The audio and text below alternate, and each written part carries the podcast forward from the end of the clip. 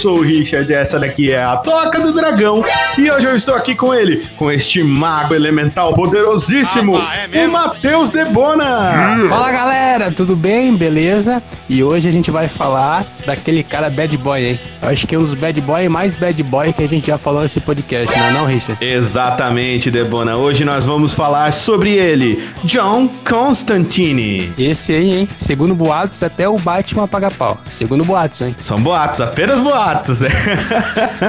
então, Debona, vamos lá? Partiu, partiu aí pra desmembrar esse personagem. Só que assim, atenção, já, já garanto pra todo mundo, o personagem que a gente vai conversar não é muito sobre o do filme, né, Richard? A gente vai pela raiz do John Constantine e não esse filme do Keanu Reeves, que a gente vai dar uma pincelada, mas não é o principal foco, certo, Richard? Exatamente, nós iremos falar do personagem original de Alan Moore. Aí, ó, baita, hein? Então dá-lhe, Richard. Dá-lhe pro dois pegos. Uh, vamos dar então.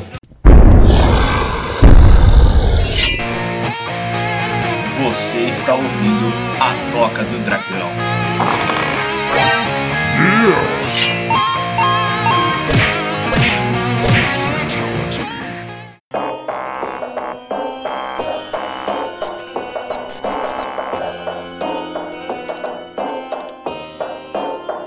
bem, senhor Matheus Debona. Nós iremos falar aqui sobre John Constantine, esse mago muito famoso do universo da DC Comics. Então vamos falar algumas curiosidades sobre ele. É inglês, nascido em Liverpool, fumante, compulsivo, vigarista, ladrão, aproveitador, enganador, egocêntrico, egoísta, desumilde, mentiroso, ah, sarcástico e um belíssimo filho da puta. John Constantine tem 35 anos na sua primeira aparição e ele é um dos personagens que envelhece naturalmente em sua linha do tempo, Debona. Acho que só faltou atleta na- nas características dele. Exatamente, praticamente um político brasileiro. Aliás, eu ando falando muito sobre políticos brasileiros nesse podcast. Olha a censura, Debona. Não, vamos, vamos fazer esse, esse podcast ficar famoso aí, de um jeito ou de outro aí, nem, nem que for por, pelas polêmicas.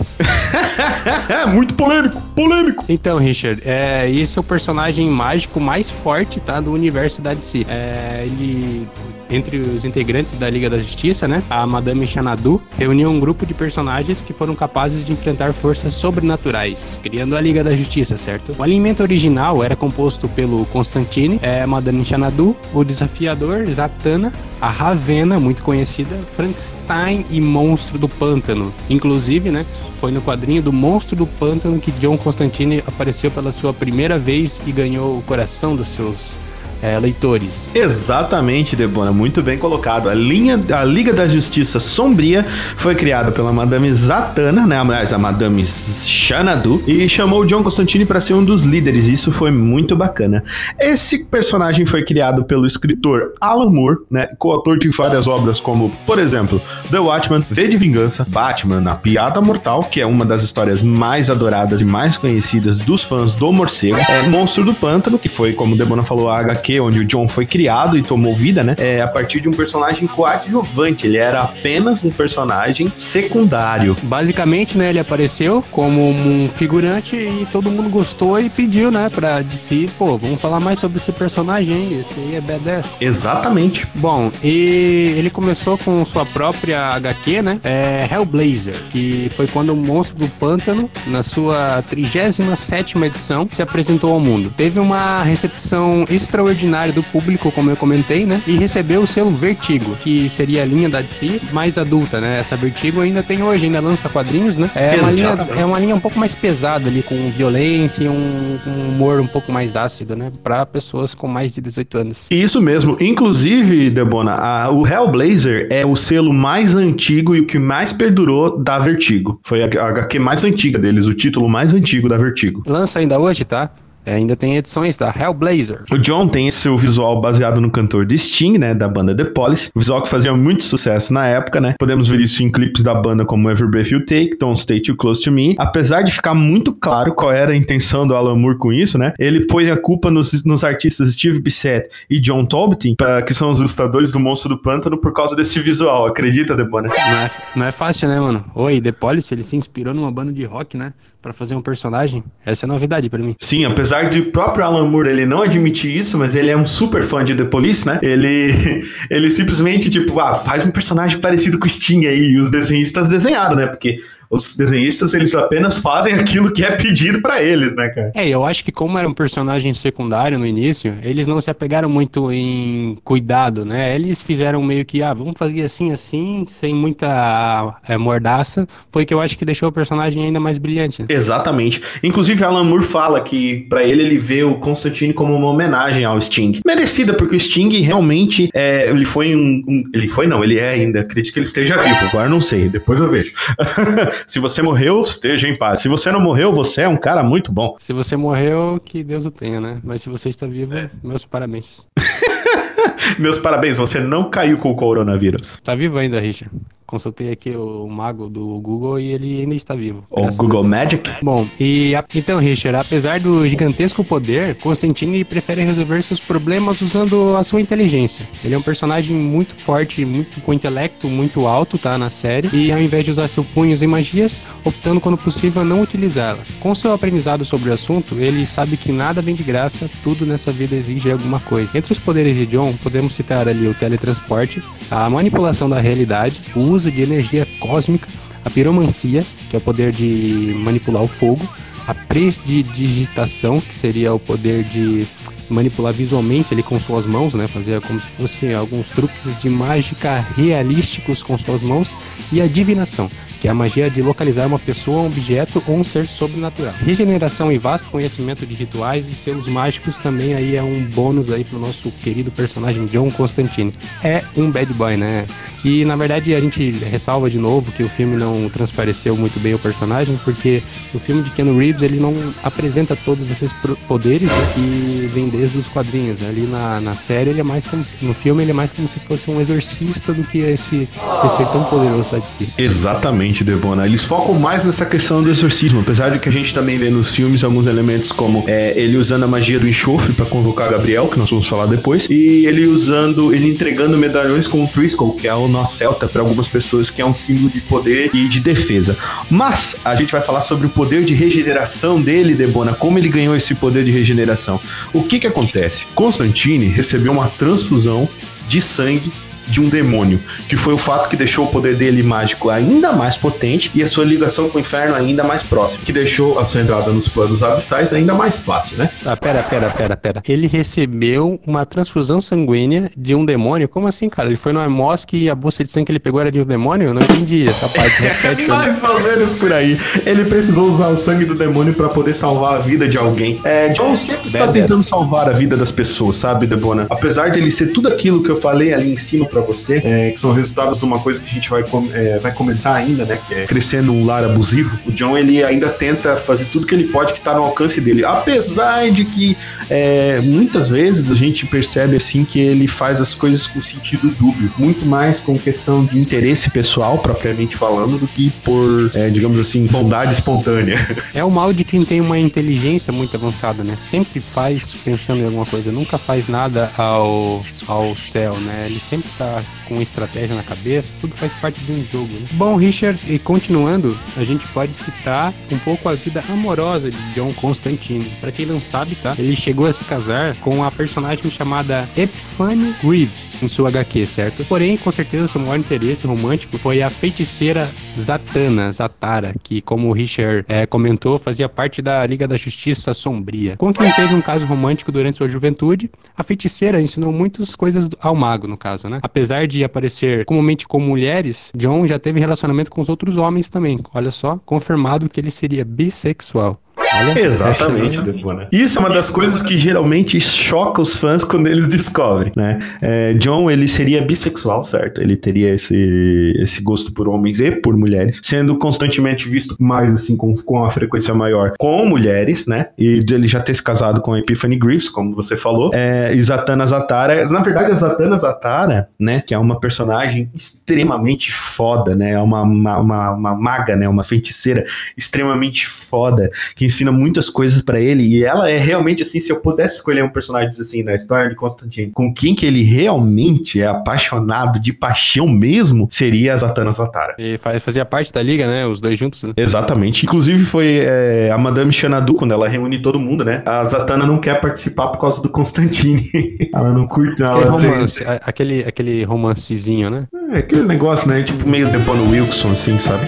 Um quer participar, o outro não, etc. Por isso que o Wilson não tá aqui hoje, né? Porque eu ia participar e ele se, se negou. Exatamente. Lances românticos, Lances da Vida, aquela série do SBT. Bom, Rich, então fala um pouco mais sobre o feiticeiro aí, o nosso bruxo John Constantine. Então, com certeza, um dos maiores feitos mágicos de Constantine foi enganar o próprio Lúcifer, coisa que aparece no filme, e convencê-lo a curá-lo de um câncer pulmonar terminal que ele havia desenvolvido pelo excesso de fumo. Porém, isso não fez John Constantine parar de fumar. Basicamente ele fez um reset no pulmão, né? Ele chamou o Lúcifer e falou, ó, meu amigo, vamos fazer um reset aí, porque ele já tá quase chegando na finaleira. Sim, ele meio que subornou Deus, anjos e o próprio demônio pra fazer isso, cara. Então ele é um personagem assim que tem muita coragem, vamos dizer assim. Não, e no filme ali, não criticando o filme, eu achei uma experiência muito boa assisti-lo. Só que, como você tinha dito, não retratou muito bem o personagem. Mas essa cena no filme eu achei muito massa, cara. Que é quando ele salva a garota, né? Se sacrifica pela garota e de repente é levado ao céu, é, morrendo. E o demônio fala: Não, você não vai morrer agora, porque você vai ter que fazer mais coisas ruins na sua vida pra você ir pro inferno, que eu quero você no inferno. Então cura Exato. John Constantine. Isso é muito legal, Demona, porque assim, na- o que acontece? O Lucifer tem certeza. Certeza que o John Constantine é uma pessoa ruim no filme. Então ele, com essa certeza, ele quer mostrar pra Deus que Deus fez a escolha errada. Que não, que o John Constantine tem que ir pro inferno, né? Que na história, no lore do filme, né? Onde a gente vê essa capacidade que ele tem de passar entre os planos, ou seja, de, se, de sair do plano do vivo, entrar no plano do sal, que é o plano dos demônios, é, ele conquista através de um suicídio, né? Então lá no filme, no filme, deixando isso bem claro, no filme, ele usa essa habilidade porque ele é um ex-suicida. É, a gente tá dando uma mergulhada entre o filme e a série, porque realmente são diferentes, tá? Mas os dois retratam um ponto de vista diferente. E eu não desmereço nem um pouco o filme também, tá? Eu achei um filme muito legal. Você gostou do filme, Richard? Qual que é a sua nota? Eu gostei demais do filme, eu achei ele muito bom. Inclusive, nós vamos falar mais um pouquinho sobre isso pra frente, é, comentando o que, que os fãs da revistinha acharam do filme. Ah, com certeza, não, não sei se vão falar bem ou mal, né? Vamos ver, vamos ver, vamos aguardar. Bom, e continuando, né? É, John, em sua juventude, como muitos dos jovens né, ingleses, era vocalista de uma banda formada por ele e mais alguns amigos de garagem. Era o Membrana Mucosa, olha só que nome sensacional. É, ele era inspirado com certeza na banda inglesa também, Sex Pistols. Pra quem não conhece, é uma banda punk aí de pauleira, uma banda bem legal. É, foi em um dos shows de sua banda que ele conheceu um pouco da história do John, né? Onde um exorcismo dá errado e ele acaba concedendo uma criança inocente ao inferno. E aí começa a história que o Richard tava contando pra mim, né? Se desenrola um pouco ali. É exatamente aí quando a gente descobre, né? Ele, na verdade, começa a se descobrir, né? Exatamente. Inclusive, é um dos melhores arcos da história do John, né? Que após marcar um show da banda, né? Eles descobrem no porão da boate onde eles iriam fazer o show. O porão tá cheio de cadáveres mutilados violentamente, né? É, em uma espécie de ritual oculto, o pai de uma menina que queria invocar um demônio, né? Fazer um sacrifício. É, acaba despertando a fúria de um outro espírito maligno, uma outra entidade muito mais poderosa do que aquela que eles queriam invocar, para tentar ajudar, né? Essa menina, para tentar resolver as coisas. O John ele tenta é, invocar um demônio para lidar com essa entidade, ou seja, vou tentar combater o mal com o mal. Essa foi a ideia inicial do nosso amigo John. que burro dá zero pra ele. Mas isso porque é muito burro, não é? Porém, como o John não era assim muito experiente em magia, alguma coisa deu errado Ah, no é ritual e ele acabou invocando um outro demônio sem saber o nome dele. E dentro do Lord Constantine, para você poder controlar um demônio, né? Você precisa saber o nome dele para você poder dar a ordem para ele, para poder fazer com que ele obedeça a sua vontade, né? Se curvar a sua vontade, você precisa saber o nome dele, né? Então assim que começam os, os fantasmas do Constantine, que ele é constantemente atormentado por fantasmas do passado dele, de pessoas que ele decepcionou, que ele deixou morrer, que ele condenou ao inferno, como foi o caso dessa menina, né?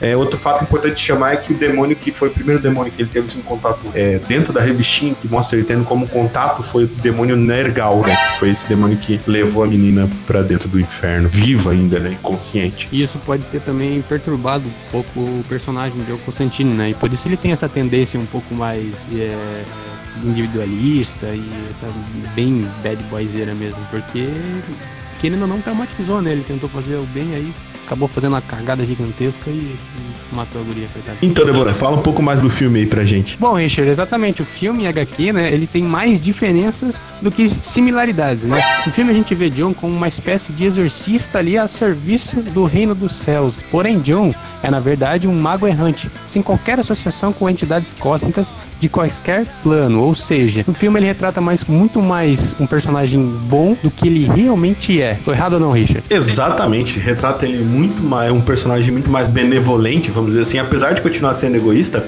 a interpretação do Keanu Reeves é boa sobre o personagem, não, não é uma interpretação ruim. Foi uma, uma espécie de, como eles chamam de laboratório, né? Ele fez um personagem, ele criou um personagem. E isso é uma das qualidades que tem o ator Keanu Reeves, não questionando jamais a qualidade da atuação do Keanu Reeves. Mas o personagem que ele desenvolveu para o filme, que era para ser o personagem baseado no, no Constantine, ficou um pouco distante em alguns aspectos se a gente criasse um novo personagem e essa fosse a representação do filme, ele seria um excelente personagem. Se fosse um outro, né? Mas como é o mesmo, a gente pode daí começar a enxergar defeitos, certo? Porém, Debona, o filme que foi bem aclamado pela maior parte da audiência, né? Apesar dos fãs do Mago terem ficado um pouquinho decepcionados, né? É, eles consideram o filme como uma espécie de fanfic do personagem, ou seja, eles não desconsideram o, o, o personagem de Keanu Reeves, eles gostam, mas eles não enxergam nesse personagem Constantine original, certo? O filme que foi interpretado pelo Keanu Reeves, como eu acabei acabei de falar, é, teria uma continuação que havia sido cogitada. Porém, na época, é, o Keanu Reeves ele estava trabalhando na franquia The Matrix, né? Na franquia Matrix, que logo logo vai ter um podcast sobre ela aqui no Toca do Dragão. É, e o filme que faria o seu retorno do personagem foi cancelado. É, na, ele jamais perderia um gancho de Matrix, né? para trabalhar em um serviço paralelo, né? Matrix estava fazendo muito sucesso, estava ganhando muito poder na época, né? Ele não abriria mão de se dedicar 100% em Matrix para fazer outro projeto. Com certeza, não, não tem lógica. Bom, é uma série de John, né, foi feita em seguida uma linha muito mais similar da história original, certo? Tivemos um Constantine mais parecido com o seu HQ, física e moralmente, com o personagem de Alan Moore, no caso, né, que foi o criador do personagem. A série também, é, para a tristeza de todos os fãs, foi cancelada. Alguns crossover foram feitos em outras séries, né, como Arrow, né, é, na linha da DC, para séries via streaming, né. Então ele teve algumas aparições, mas a série originalmente falando dele foi cancelada, né, ou na verdade tem uma paralisada. A gente não tem ainda previsão, né, se vai retornar ou não. É, Debona, o que acontece, cara? Essa série, ela foi muito aclamada pelos fãs. Os fãs gostaram muito é, da série. Só que a crítica da série em si, ela não foi das melhores e a recepção do público ficou baixa. É, justamente por essa questão de que o Constantine, ele já, ele... É tipo assim, ó, eu vou explicar em palavras em termos técnicos. O Constantine que ficou mais famoso de verdade foi o Constantine de Keanu Reeves. Não foi o Constantine da revistinha, tá entendendo? Porque o Keanu Reeves é um ator com uma expressão global, né? Então a interpretação dele, do, do personagem, acabou sendo mais estigmatizada pela cabeça das pessoas. E quando trouxeram Constantine de verdade, um Constantine mais parecido com o Constantine original, um Constantine que no laboratório do Matt Damon Parou, parou, parou, rapaz. Tá cometendo um erro grotesco, meu amigo. Eu sou o Richard do futuro que está editando esse podcast no momento e acabou de ver o seu erro grotesco sobre a questão de quem é o ator que interpreta Constantine na série. Na verdade, o ator que interpreta Constantine na série é o ator Matt Ryan e não Matt Damon. Então, em homenagem ao Matt Ryan, toda vez que você falar Matt Damon, eu vou colocar uma buzina desse jeito aqui, ó. Muito bem, vamos continuar o podcast ficou do caralho que o Matt Damon ele fez, ele para ter uma ideia, cara, ele fez uma ele fez uma um workshop só de sotaque britânico com atores britânicos de verdade para ele poder fazer o sotaque britânico, ou seja, ele faz o sotaque britânico perfeito, não é aquele sotaque tipo quando a gente faz nordestino na Rede Globo, tá entendendo? Aí eu fui lá, andei para você assim? Não é, não é esse sotaque, aquele sotaque que a gente usa para fazer uma chacota. Ele fez um sotaque perfeito, cara. Então eu achei assim, ó, tipo, o cara se dedicou demais para fazer. Inclusive, teve uma hashtag que subiu no Twitter, ficou durante anos em trend, que era o Save Constantine. Se você procurar, vai estar tá aí. Save Constantine foi uma hashtag que o pessoal que era fã de verdade subiu. Infelizmente, a série nela foi cancelada, né? Como a gente falou. É, como Debona disse, o pessoal ainda tem esperança de que um dia ela volte, né? Que ela, ela volte. Inclusive, o Matt Damon já falou no Twitter dele que o maior prazer da vida dele seria reinterpretar o personagem do qual ele é muito fã. É, na verdade, Richard, eu enxergo esse cenário mais uma vez como uma interpretação de um ator muito bom que daí caracterizou um personagem. Como assim?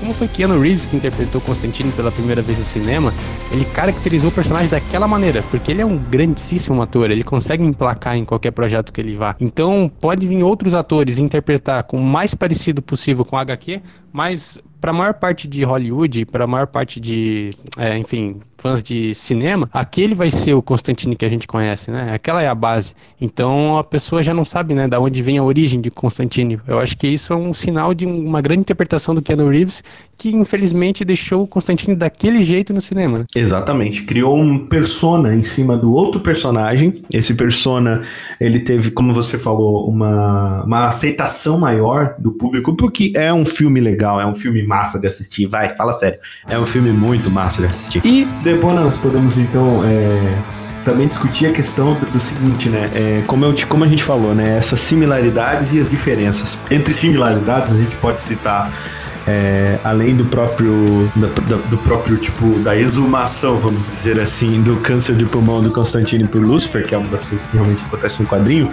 temos o Constantine viciado em cigarros, é uma coisa Sim. que acontece no quadrinho ele viaja para reinos dos uh, pros reinos abissais, né? ele viaja para o inferno, que é uma coisa que acontece no quadrinho. Uh, ele usa uma magia para invocar o anjo Gabriel, forçar que o anjo Gabriel apareça, é, que é usando aquelas tatuagens que ele tem na, na nas, nos, nos, dois antebraços, né? Que formam o símbolo do enxofre. Olha que maneiro isso, cara. Isso é uma coisa muito massa. Então, assim, como forçar um anjo a aparecer obriga ele na presença de um demônio. Então, exalar enxofre Olha que doido. Uh, então, o que acontece? Esse Constantine, ele também tem, do filme, ele também tem apetrechos mágicos. Ele tem uma, uma arma que dispara pregos de mártires, que são, são coisas que não aparecem no, dentro do universo do quadrinho, mas faz um sentido dentro do universo do quadrinho, tá entendendo? Porque Constantine realmente ele tem objetos mágicos, ele procura objetos mágicos, ele faz uso desses artefatos. E isso é uma coisa que mostra no filme. Isso eu achei muito bacana, cara. Inclusive o filme tem um lore próprio dele, tem um, um lore próprio. Eu acho que isso foi uma das coisas assim que acabou prejudicando a questão da série por causa disso, como você falou, né? Nós, nós vemos dois personagens diferentes, na verdade. Keanu Reeves marca onde passa, né? Não adianta. O bicho passou, colocou a mão, virou projeto bom. Ah, não, não, cara. O Keanu Reeves é tipo um Wilson, assim. Não, não é pra tanto, né? Keanu Reeves, eu não vou mexer tanto a bola do Keanu Reeves assim, né? Ele já tá Comparar ele com o Wilson, né? Eu acho, eu acho, eu acho verdade, eu acho verdade. Tá certo, tá certo. Desculpa. Desculpa, foi falta de humildade mesmo. Foi falta de humildade mesmo. Meus queridos, então vamos finalizar o Toca do Dragão aqui. Foi um prazer ter o Debona na nossa série mais uma vez aqui participando do canal. É, você é sempre muito bem-vindo, senhor Matheus Debona. Muitíssimo obrigado, Richard. Agradeço a todos os ouvintes que estão com a gente até aqui agora, né, ouvindo esse podcast. Caso tenha alguma sugestão, né? É verdade que a Toca do Dragão agora tem um Instagram, Richard? Sim, nós temos um Instagram. Por favor, vá lá e adicione arroba a Toca do Dragão Pod. Isso aí, manda lá uma curtida, sugestões aí e tudo mais. Agora a gente tá numa linha de comunicação global, que é o Instagram de Mark Zuckerberg. Ui, delícia. Isso aí, agradeço o convite de novo, Richard. Agradeço a todos os nossos ouvintes e um grande abraço do Debona. Debona, Debona, antes da gente finalizar, tem mais alguma coisa que você você gostaria de falar sobre Constantine? Sobre Constantine, além de ser um personagem muito forte, muito bad boy e muito carismático, bom, eu acho que ele é um dos personagens que me identifiquei mais agora com esse podcast falando sobre a origem dele, falando sobre de onde ele veio, dos traumas, né? Já me identificava muito no filme, mas agora me identifiquei mais ainda. Eu tenho certeza que todo mundo também teve esse sentimento. Olha que bacana. Então era esse realmente foi o objetivo desse podcast, trazer para vocês um personagem diferente, um personagem que tem, é, que é mais humano, né? É um personagem legal de se, de se estudar porque ele tem influências muito humanas, influências negativas, que são uma coisa que a gente não vê muito em personagens. Geralmente a gente gente valoriza mais essa perfeição, assim, essa perfeição absurda e que é uma coisa que não é real. Todo mundo todo mundo tem dentro de si luz e trevas, né? Então, John Constantine deixa isso muito claro, que mesmo a presença de uma grande quantidade de trevas em você jamais apagará a luz que brilha. Olha só, sabe as palavras, Richard, sabe as palavras. Então, rapaz, é isso aí. Mais uma vez, muito obrigado você por estar ouvindo o podcast A Toca do Dragão. Nós estamos no Facebook, nós estamos no Twitter, siga a gente lá. E, novamente, nós estamos no Instagram, que foi pedido do meu amigo Debona para que a gente fizesse essa grande rede social, fazer parte aí desse canal global de comunicação, como ele mesmo falou. Agradeço mais uma vez o senhor Debona por ter participado. Saiba que você é sempre bem-vindo aqui no Toca do Dragão. É sempre uma honra. Valeu, pessoal. Grande abraço. Falou, meu povo. Tchau, tchau. Mission complete.